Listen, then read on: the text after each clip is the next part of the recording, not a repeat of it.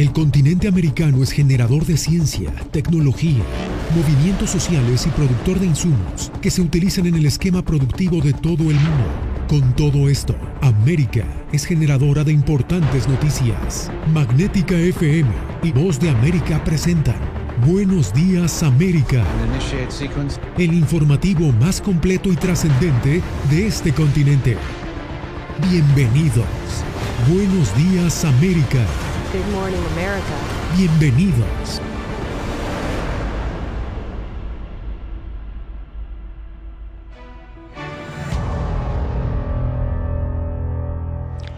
¿Qué tal? Soy Diva Lizette Cash. Bienvenidos a esta emisión especial del Mundo al Día que hoy, 31 de diciembre, dedicamos a algunos de los temas que dominaron los hechos noticiosos en el 2021.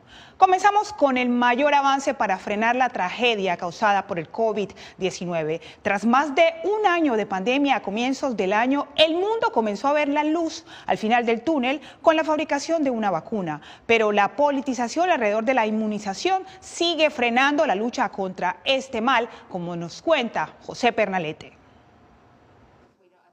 En enero de 2021, el COVID-19 puso a miles de hospitales al borde del colapso por el incesante ingreso de pacientes. Florida era uno de los estados más afectados. Nuestros hospitales estaban saturados. Solo la introducción de la vacuna marcó un giro en la lucha contra la pandemia. De inmediato las cifras de muertes comenzaron a disminuir. Pero para julio estaba claro que no se podía bajar la guardia. Pero ahora un grupo poblacional mucho más joven estaba completamente expuesto al virus y esto llevó a una alta tasa de hospitalización en los grupos menores de 30 años. A este reto se sumaron las mutaciones del virus, la rebelión de quienes rechazan la vacunación y la politización del tema, que incluso involucró una batalla jurídica por el uso de tapabocas en las escuelas, justo en uno de los estados con niveles más altos de muertes y contagios, Florida han venido a la junta escolar y me han dicho que les ha resultado muy difícil a sus hijos pequeños tener que sentarse allí durante ocho horas con la mascarilla. La politización de la lucha contra el COVID mantuvo bajo cuestionamiento la evidencia científica y justo en los estados donde más se debatieron las medidas, la negativa a la vacunación y a la prevención se tradujeron en mayor número de muertes y hospitalizaciones. Para tomar decisiones que o complacen a los votantes o complacen al político. Y se ha olvidado un poquito de la razón fundamental por la cual estas decisiones se tienen que tomar, que es la biología. Sobre todo porque a finales de 2021 apareció Omicron, la variante que llegó como una nueva alerta al mundo de que la lucha contra el COVID-19 aún no ha terminado. José Perralete, Voz de América, Miami.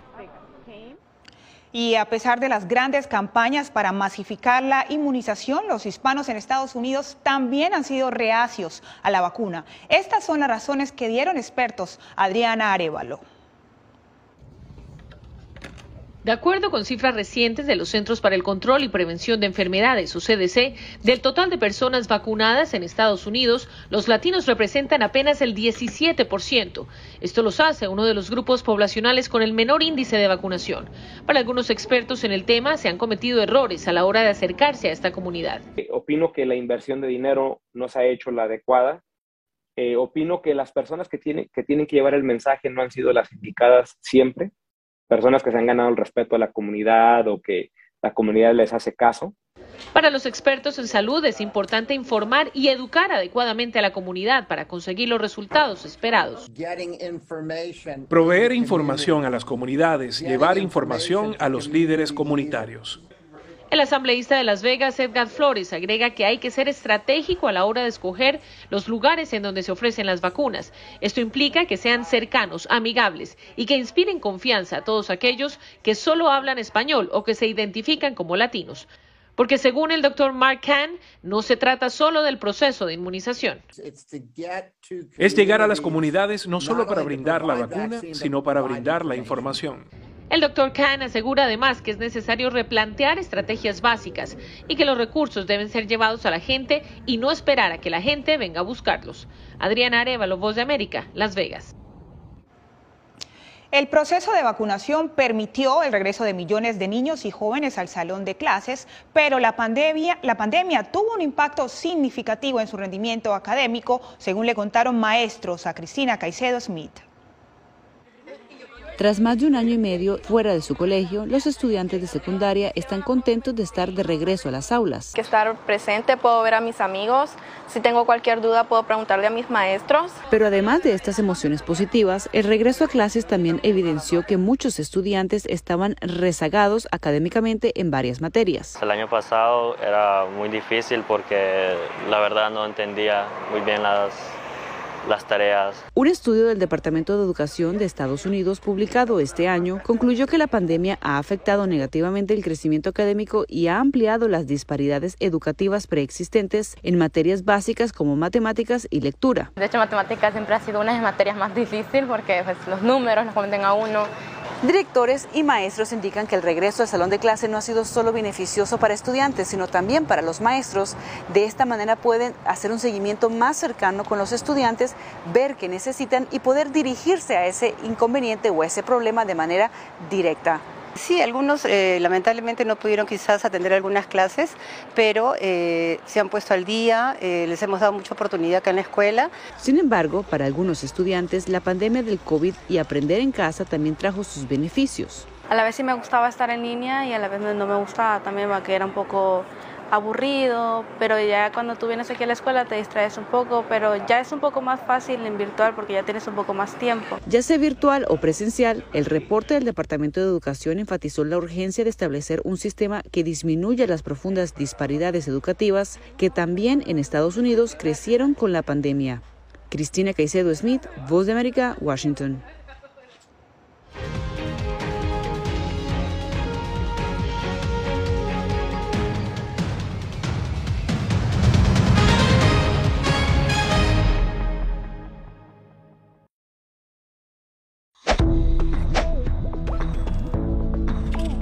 La Organización Mundial de la Salud asegura que las mascarillas son esenciales para eliminar la transmisión del nuevo coronavirus y salvar vidas. Por ello recomienda su uso cuando se está en lugares concurridos, donde no se pueda mantener el distanciamiento social y en lugares con poca ventilación.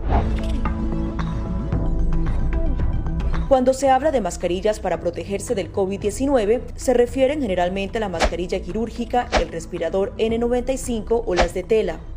Las mascarillas quirúrgicas planas, rectangulares y desechables protegen al portador de gotas de partículas grandes del virus e impiden que los enfermos la esparzan cuando tosen o estornudan. Los expertos advierten que solo deben ser usadas una vez. El respirador N95 de forma oval y más ajustado a la cara tiene una válvula de exhalación que ayuda con la humedad y el calor cuando respiramos. Además de filtrar partículas grandes, puede impedir que pase el 95% de las partículas pequeñas de virus y bacterias. Ante la escasez, muchos han recurrido a hacer sus propias mascarillas y en efecto los expertos confirman que estas mascarillas caseras pueden ser efectivas. Las mascarillas nos pueden servir como una barrera aislante para las secreciones, pero tener mucho cuidado porque hemos visto gente que eh, usa la mascarilla, pero al acomodarse la mascarilla se está tocando la cara, y eso es justamente lo que queremos evitar, es que la gente se esté tocando la cara en estos momentos porque cuando uno está en lugares públicos puedes estar pasando la mano por una superficie que ha sido tocada por otras personas y que puede estar contaminada y luego sin querer eh, te puedes llevar la mano a la cara.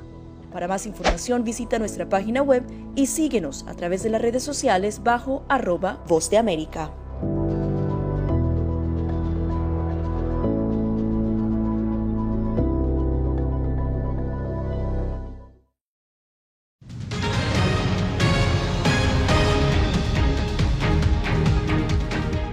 Tema migratorio fue uno de los retos que dominó la agenda del mandatario Joe Biden en 2021. Cada paso dado por la Casa Blanca para instaurar un sistema más humano hacia los migrantes reveló la complejidad del reto. Siento que el presidente que entró ahorita tiene un corazón humano, un corazón de carne y que puede ver más allá de lo físico, sino que el corazón de las personas y la sinceridad. El hondureño Manuel Orlando Pinto, quien se vio obligado a esperar en Ciudad Juárez, México, tras presentar su petición de asilo, escuchó como miles el mensaje de campaña de Joe Biden. El mandatario prometió un sistema migratorio más humano. Sin embargo, la administración Biden aún enfrenta retos, tanto para hacer real esta promesa como para garantizar la seguridad fronteriza. Lo que estamos haciendo ahora es intentar reconstruir el sistema que pueda adaptarse a lo que está pasando hoy. Según Guadalupe Correa Cabrera, profesor asociada de política y gobierno en George Mason University, la administración Biden ha tenido que ajustarse a la profunda complejidad que implica el reto migratorio ha sido muy difícil, no solamente por la situación que se vive en el terreno, y hablo de las rutas migratorias, hablo de lo bien estructurados, bien organizados que están las redes de tráfico humano. La, la, apertura no se ha podido dar por la cuestión de la pandemia, de la emergencia sanitaria. A lo que se suma la politización y polarización del tema migratorio. Porque hay una gran división eh, con relación al público que eh, espera eh, que se cierren las fronteras y él quiere ver políticas más inclusivas. La administración continúa impulsando una estrategia que busca atacar las causas de la inmigración ilegal de raíz, pero la profesora Correa insiste en que debe existir un esfuerzo bipartidista que permita avanzar en una solución permanente al reto migratorio. Celia Mendoza, Voz de América, Nueva York. Texas, en la frontera con México, se convirtió este año en el principal adversario de las políticas migratorias del gobierno Biden. El gobernador del estado, Greg Abbott, fue el abanderado de las impugnaciones. Solo o con el respaldo de otros estados republicanos, Texas se convirtió en 2021 en el eje central de la resistencia a las políticas migratorias de la Casa Blanca. A solo un mes del cambio de gobierno, Texas interpuso en febrero de este año la primera de varias demandas judiciales contra la administración Biden. Para crear un ambiente en el que las personas elijan que ya no quieren cruzar la frontera en ninguna ciudad de Texas porque no es lo que esperan, no es la alfombra roja que la administración federal les extiende. En verano, la detención de inmigrantes indocumentados en la frontera amenazaba con romper todo récord. Después de expandir un operativo de seguridad que incluía la movilización de miles de efectivos de la Policía Estatal y la Guardia Nacional y la construcción de una valla fronteriza en zonas de alto cruce de migrantes, en una de las decisiones más controversiales, Abbott ordenó acusar criminalmente a quienes lograran burlar el cerco de vigilancia. Es un tema publicitario. Ellos saben perfectamente bien que el miedo es poderoso que el miedo bien ocupado, bien manipulado, puede ser eficaz como una estrategia electoral. En las demandas a las que se han unido los estados de Missouri y Luisiana, las entidades reclaman que las políticas migratorias del gobierno Biden laceran sus economías e incrementan el riesgo de actividad criminal. Esto debería venir de Washington, D.C., no de Austin. Pero en ausencia de cualquier esfuerzo significativo por parte de la administración Biden para asegurar nuestras fronteras, entonces eso se convierte en una obligación del gobierno estatal de hacer lo que puedan hacer. Ante el creciente número de cruces irregulares, el gobierno tejano ha reiterado que continuará con la adopción de disposiciones que contradicen las políticas migratorias de la Casa Blanca.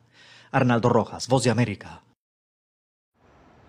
Y en la frontera colombo-panameña, el temido tapón del Darién se convirtió en un cuello de botella que exige atención de los gobiernos del mundo para hacer frente al reto migratorio, como nos informa Jair Díaz.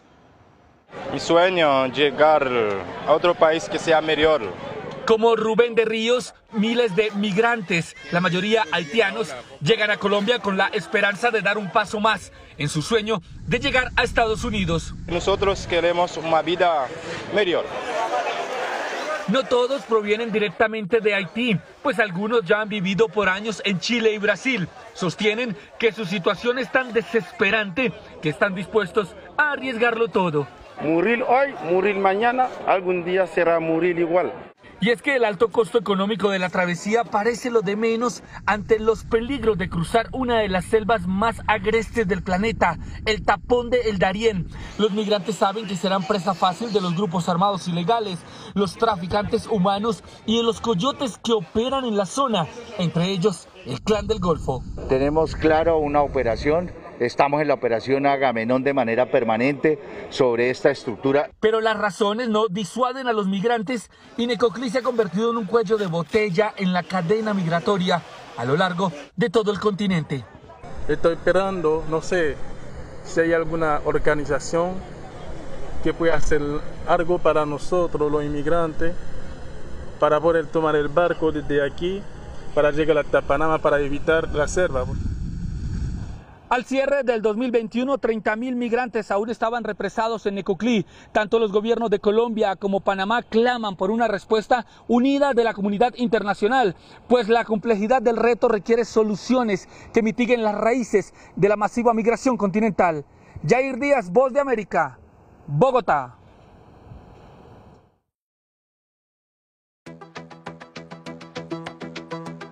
En momentos de crisis políticas y sociales, algunos gobiernos autoritarios recurren al bloqueo del acceso a Internet como herramienta para detener la información que entra o sale de su país.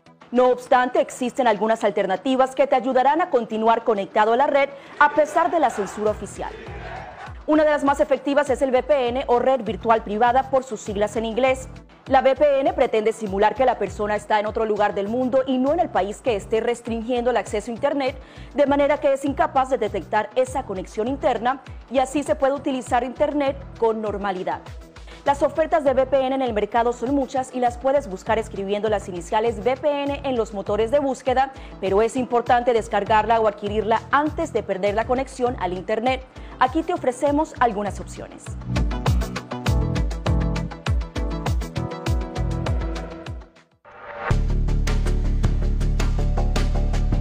Durante el brote del COVID-19, los estafadores pueden tratar de aprovecharse de personas vulnerables a través de diversos métodos que van cambiando con frecuencia. Es posible que lo contacten por teléfono, correo electrónico, mensajes de texto, correo postal o redes sociales.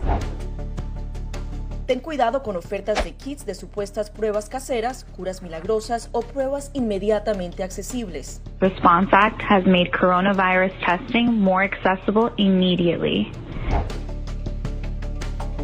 Tras un desastre, organizaciones caritativas falsas aparecen afirmando que tienen vínculos con otras reales. Siempre verifica que la organización sea legítima.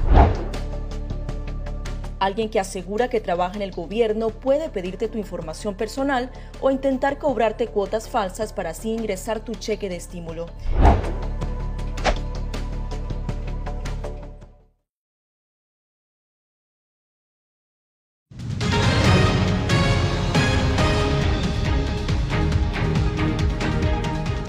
Medio de la polarización política, unos de cal y otros de arena. Así han sido los pasos dados por la administración Biden en el de 2021. Jorge Agobián exploró con expertos lo bueno, lo malo y los retos que le esperan a la administración en el nuevo año. El manejo de la pandemia, destacan los expertos, es el principal punto positivo del gobierno de Biden en 2021. Desde el punto de vista del manejo eh, de los temas científicos versus la política. El tema de la vacunación, el tema de poder comprar más vacunas. Pero en la incansable batalla, las secuelas de la crisis económica ocasionada por la pandemia le restan ventaja al mandatario. En 2021 el país experimentó la mayor tasa inflacionaria en dos décadas, algo que era previsible y que no será estacionario, según Biden. Por más que quieran ocultarlo, el norteamericano promedio en varias encuestas ha demostrado que siente que la inflación le está afectando muchísimo y culpa a esta administración. El demócrata, quien en marzo contaba con una aceptación del 59%, cerró el año en 44%, según una serie de encuestas de la agencia Reuters e Ipsos. Que debe preocupar a la Casa Blanca. La forma como fueron retiradas las tropas de Afganistán y el impacto de la inflación, coinciden los analistas, se reflejaron en esos sondeos. Yo creo que si la popularidad del presidente sigue muy baja, la popularidad de la vicepresidenta sigue mucho más baja en niveles históricos, va a ser muy difícil ser reelectos en el 2024 y obviamente el próximo año eh, eh, va a ser complicado mantener para ellos el control de la Cámara de Representantes y del Senado. El presidente tiene oposición dentro y afuera de su partido que le ha hecho mucho más difícil pues lograr cualquier tema de su agenda. En el área migratoria, 2021 cerró con la intención frustrada de Biden de otorgar un camino a la ciudadanía a millones de inmigrantes, debido a las pugnas políticas en el Congreso. Los analistas coinciden en que el complejo tema migratorio requiere acciones de fondo, cuyos frutos tardarán años. Jorge Agobián, Voz de América.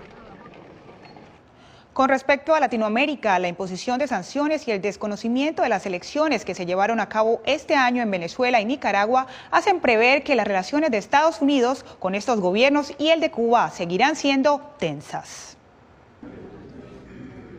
Farsa electoral y pantomima fueron los calificativos usados por la administración de Joe Biden para referirse a los comicios en los que el presidente de Nicaragua, Daniel Ortega, fue reelecto para un cuarto mandato.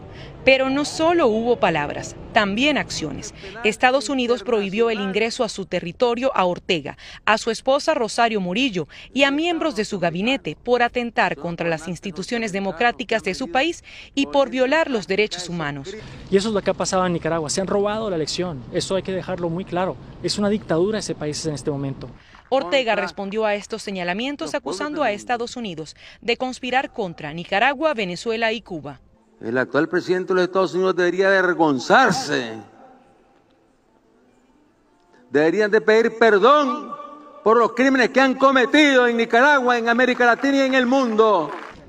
Desde Venezuela, el oficialismo insiste en exigir que Estados Unidos retire las sanciones que pesan sobre sus funcionarios y sobre la petrolera PDVSA, pero se ha mostrado abierto a conversaciones. Vamos a plantear en la mesa de México la apertura de un diálogo directo con el gobierno de los Estados Unidos para atender todos los asuntos bilaterales. Sin embargo, la reiterada respuesta de la Casa Blanca ha sido estar dispuesta a revisar sanciones solo si la administración de Maduro da pasos firmes hacia unas elecciones presidenciales y parlamentarias libres.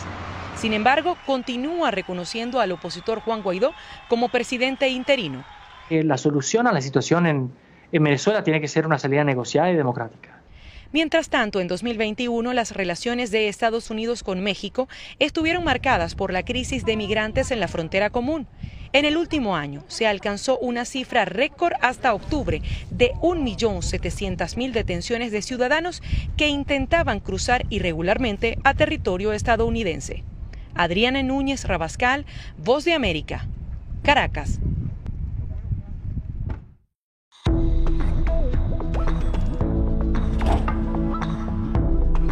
Cuando ellos me traen un tema un poco delicado o fuerte, yo siempre les pregunto primero, ay, ¿y dónde oíste eso? ¿Quién te lo comentó?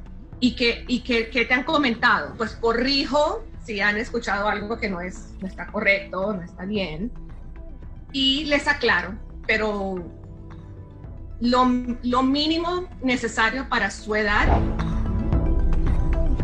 Enfócate en que tu hijo se sienta seguro y no le ofrezcas más detalles de los que pida. Si ellos preguntan, nosotros siempre les hemos respondido con la verdad, pero eh, a su edad. Finalmente di cosas específicas que tu hijo pueda hacer para que sienta que tiene el control. Por ejemplo, enséñale que lavarse las manos con frecuencia lo puede ayudar a mantenerse sano.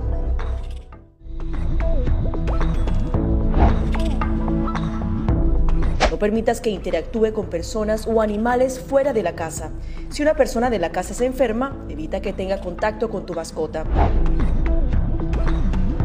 Designa a un miembro de la familia o un amigo para cuidar a tu mascota a corto o largo plazo en caso de que tú no puedas.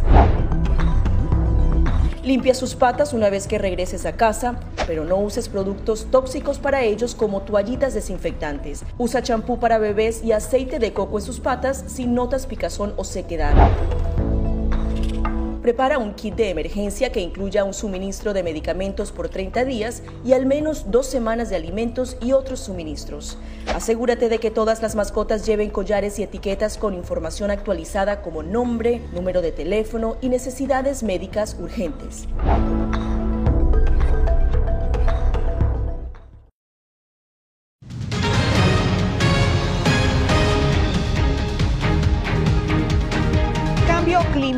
Se hizo sentir con más fuerza alrededor del mundo. Así lo muestra este recuento de catástrofes recopilado por Verónica Villafañe. Múltiples incendios forestales ardieron fuera de control en California durante meses. El 2021 marcó su peor temporada de incendios en los que las llamas quemaron más de un millón de hectáreas, avivadas por fuertes vientos, una mega sequía y olas de calor extremas.